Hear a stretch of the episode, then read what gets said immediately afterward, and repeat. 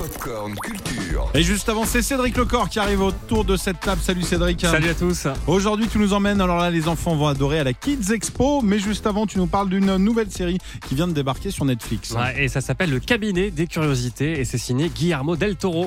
What would happen if you opened that cabinet? Une série horrifique qui tombe à pic à quelques jours d'Halloween. Le réalisateur du labyrinthe de Pan, du labyrinthe de Pan signe huit histoires macabres de diffusées chaque jour.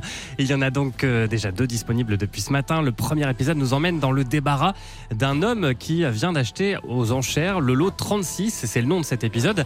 Un débarras qui contient les souvenirs d'un vieillard récemment décédé. Évidemment, il renferme des secrets. Et au fil des épisodes, vous reconnaîtrez Andrew Lincoln euh, qui joue Rick dans The Walking Dead ou encore Rupert Grint le fameux Ron de la saga Harry Potter. Et dans deux mois, Ah. tout pile, Ah bah oui. c'est Noël. Sandra, vous en parlez hier. Les feuilletons de Noël sont déjà d'ailleurs arrivés à la télévision, tout comme d'ailleurs les catalogues dans les boîtes aux lettres. Et Ah oui, oui. il faut déjà penser à faire sa liste. Je Et confirme. pour vous aider, si vous passez à Paris, il y a le salon Kid Expo qui ouvre ses portes jeudi.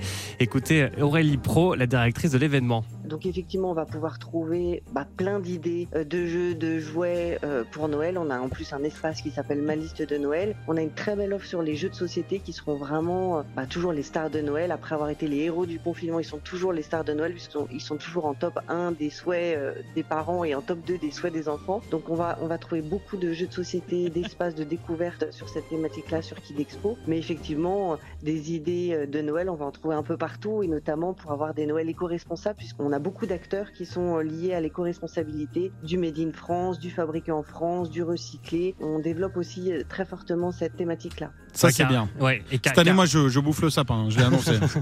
Mais justement, Ah car, ouais. car si vous avez des enfants, vous avez sûrement remarqué qu'ils sont souvent bien conscients qu'il faut changer nos habitudes face au dérèglement climatique. Alors oui, l'environnement est un, est un point important. Euh, 56% des parents pensent que leurs enfants ont une conscience écologique qui les influence. Donc euh, c'est vrai que c'est une thématique qui était importante pour nous développer. Donc on va avoir euh, Chef Club qui sera là pour présenter des ateliers autour de la protection de l'environnement, présenter des ateliers de fabrication cookies zéro déchet avec euh, Too Good To Go. Euh, Sea Shepherd Kids qui sera là aussi pour euh, faire des jeux sur la défense et la protection des océans. On va pouvoir trouver beaucoup de choses autour de tout ce qui est éco-responsabilité et protection de l'environnement sur Kid Expo. Voilà, et en tout, une centaine d'animations seront proposées, des activités éducatives, sportives, divertissantes, avec notamment un bus Pokémon.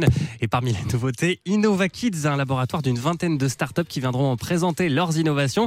Si vous êtes dans le coin, le salon Kid Expo, c'est donc à partir de jeudi jusqu'à dimanche, porte de Versailles à Paris. Merci Cédric. On te retrouve tout à l'heure à 17h pour un flash. Retrouvez toute l'actu gaming, ciné et musique avec Cédric Lecor de 16h à 20h sur Virgin Radio.